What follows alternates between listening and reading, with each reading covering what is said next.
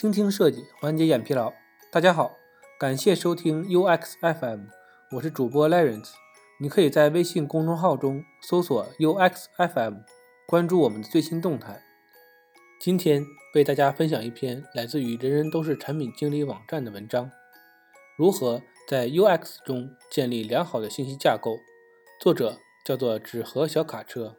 信息架构的主要任务是为信息与用户认知之间搭建一座畅通的桥梁，是信息直观表达的载体。通俗点说，就是信息架构不仅仅是设计信息的组织架构，还需要研究信息的表达和传递。那么，我们要如何在 UX 中建立良好的信息架构呢？首先，我们来聊一聊 UX 和 IA。UX 即 User Experience。意为用户体验，IA 即 Information Architecture，意为信息架构。它们的关系可以简单理解为：良好的信息架构是高效用户体验的基础。我们可以把用户体验的工作分成五个组成要素，分别为战略层、范围层、结构层、框架层和表现层。它们都是自下而上起作用的，每一个层面。都是根据它下面的那个层面来决定的，所以表现层由框架层来决定，框架层则建立在结构层的基础上，结构层的设计基于范围层，范围层是根据战略层来制定。每一个层面的决定都会影响到它之上面那个层面的可用选项。信息架构只是用户体验结构层的一部分而已。那么，什么是信息架构呢？解释出来就是合理的组织信息的展现形式。这么说也许还是有些抽象，举个简单易懂的例子吧。在播客的文稿中，我们配了一张商场的平面解析图。通过这个图，我们可以很清楚地了解商场的结构，从而快速定位自己的位置，还能顺利找到自己想要购买的产品。信息架构对于一款产品来说，就相当于商场的平面解析图。就像现在我们看到这幅图一样，商场的每一层都有相对应的分类区块来指导消费者。试想一下，如果一个商场没有对商品进行有序的分类，那么我们在逛商场的时候就会很难顺利挑选出自己所需要的商品。面对各种无序且数量繁多的商品，我们一定会崩溃的。这样的情况对于男士来说，绝对是场灾难，但对于女性来说，也许会是一个充满未知探索的挑选过程吧。但不管怎么说，这里设计师需要做的就是规划好这些楼层信息层级，主要做的工作就是分类、层级梳理等。简单的说，就是规划好每一层有什么商品，同一层商品怎么去分布等等。所以在互联网产品的设计中，设计师梳理信息架构，其实和刚才说的梳理商场楼层架构的概念是差不多的。接下来，我们再聊一聊信息架构的作用。一个好的信息架构一定会满足两个维度的需求，即用户需求和产品目标。从用户的角度出发，它可以让用户可以在一定的信息规划下，更容易找到自己想要的东西。从产品目标的角度来看，它能够通过信息架构设计去教育、说服、通知用户。所以，用最简单的两个字来说，其实信息架构就是在做分类。再回到刚才那个例子，一起来想一想：把商场里的商品分类，其实对于我们产品而言，就是在给我们的产品中的信息分类，以方便用户。能更好的使用我们的产品，而不会把想要把产品卸载，从而使产品达到易用、好用、享用的目的。就跟我们逛商场一样，当我们能够根据指示顺利买到自己所需的商品的时候，我们就不会因为找不到我们想买的商品而失望的离开商场。那么问题来了，我们应该如何进行信息架构分类呢？也就是信息架构的分类方法是什么呢？这里给大家介绍两种方法。从产品目标出发，我们可以采用从上到下的分类方法。从内容和功能需求分析，我们就可以用从下到上的方法进行分类。下面来跟大家分享一下这两种方法的具体做法。刚才说了，从上到下是以产品目标，即战略层出发的分类方法，所以最开始就是先从最广泛的、可能满足决策目标的内容与功能进行分类，然后按照逻辑细分出次级分类。这样的主要分类和次级分类就构成了一个个空槽，将想要放的内容和功能按顺序一一添入。即可。我们以微信为例，首先根据产品目标，将主要分类即一级架构分为最近对话、通讯录、发现和我，然后再进行次级分类，比如发现下面再拆分成朋友圈、扫一扫、摇一摇等，最后将相应的功能填入到相应的朋友圈分类中。这样就像先有了大概的框架。我们再根据这些框架往上面加东西，感觉是一样的。接下来我们再说一说从下到上的方法。刚才说了，从下到上是由范围层驱动，从产品的功能和内容层面出发的，所以我们就先要把已有的所有内容放在最底层分类中，然后将它们分别归属于较高一级的类别。这种分类方法其实就在做归类。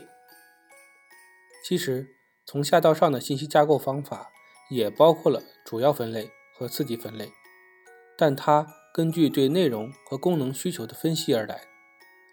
先从已有的资料开始，我们把这些资料通通放到最低级别的分类中，然后将它们分别归属到较高一级的类别，从而逐渐构建出能反映我们产品目标和用户需求的结构。具体工作中，我们可以将所有的功能点。用一张张卡片写下来，然后让目标用户参与到信息分类中，并反馈相关分类标准，作为我们产品设计师去梳理信息架构的参考。实际实践过程中，更需要设计师或产品经理本身有一定的信息筛选、梳理、分类的能力，进一步通过用户测试去检验分类的信息传达有效性。其实。就好像我们日常生活中收纳衣服，我们会根据不同标准去收纳。比如，我们可以根据季节分类，也可以根据颜色分类，或者呢根据款式分类。每个人都有不同的习惯，所以呢，这里归结到工作中，才会让目标用户参与到信息分类中。毕竟，我们的产品是服务于用户的，所以还原用户使用习惯。和使用心理也是我们同样要注意到的，这样可以给我们提供一些有效的分类，帮助我们更好的做出清晰的信息架构。当然，这两种方法都有一定的局限性。从上到下的结构，有时可能会导致内容重要细节被忽略；而从下到上的方法，则可能导致架构过于精确，反映了现有的内容，因此不能灵活的容纳未来内容。变动或者增加，所以在实际运用中是需要我们将两种方式结合起来灵活运用的。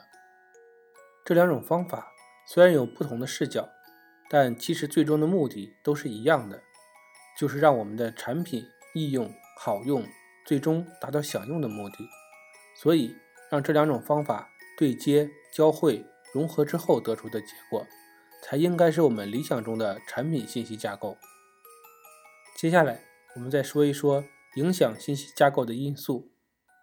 刚才提到用户体验五个层级是自下而上对其上面一层起作用的。信息架构位于用户体验要素第三层结构层。刚才说了，结构层的设计是基于范围之上的，所以这里遇到影响因素，我们还要返回到范围层去寻找。范围层又包含两个维度。功能和内容，在从范围层到结构层这个过程中，我们会遇到很多影响因素，所以把这些因素总结起来，我们还是要从用户层面和产品层面两个维度来理解。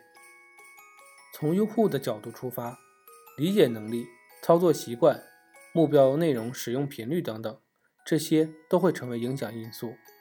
从产品角度来看，产品的核心价值、主线功能、特色功能，这才是影响信息梳理的因素。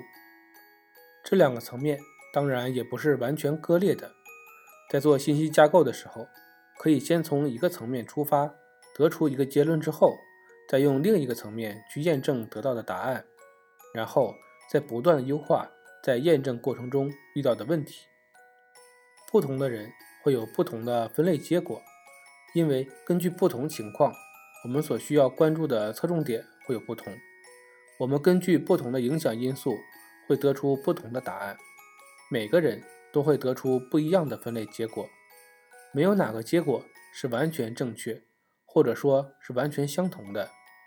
就像数学中排列组合一样，内容越多，我们得到的结果就会越丰富。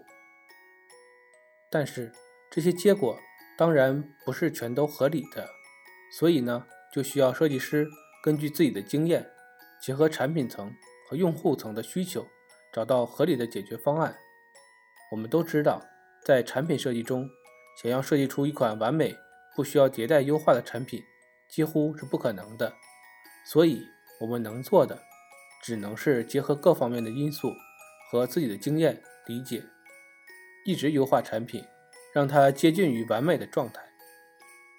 总结一下，要在 UX 中建立良好的信息架构，我们需要特别注意的五个关键点：第一，在建立信息架构之前，确定产品目标。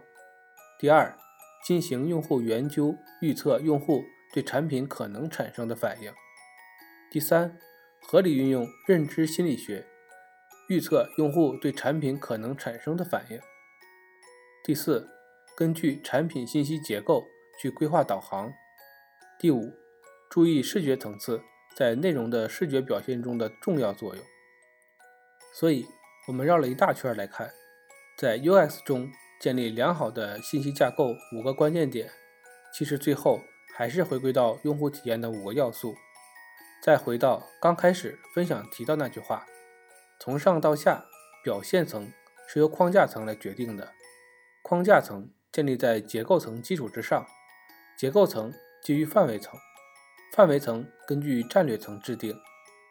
这里每一个层面。都是根据它下面的那个层面来决定的，相当于把用户体验每一层需要做的事情，从另一个维度又解释了一遍。当然，这里还要注意一点，这些层级都不是完全割裂的。如果你要求每个层级的工作在下面一个层级可以开始之前完成，那样一定会导致你和你的用户都不满意的结果。相反的。应该规划好你的项目，让任何一个层面的工作都不能在其下面层次工作完成之前去结束。这里最重要的一条是，在我们知道基本形状之前，不能为房屋加上房顶。不管我们是在这五个层级的哪一层，我们不能忘记，就是要把这些连成一个整体去理解，它们一定是相辅相成、相互影响的。今天分享的内容就到这里了，希望能有所收获。圣诞来临之际，UXFM 也祝福所有听友能够开心幸福，每一年都收获满满。下期节目即将跨年，明年 UXFM 分享的内容会更加精彩，希望听友们多多提出意见和建议，让我们一起把节目做得更好。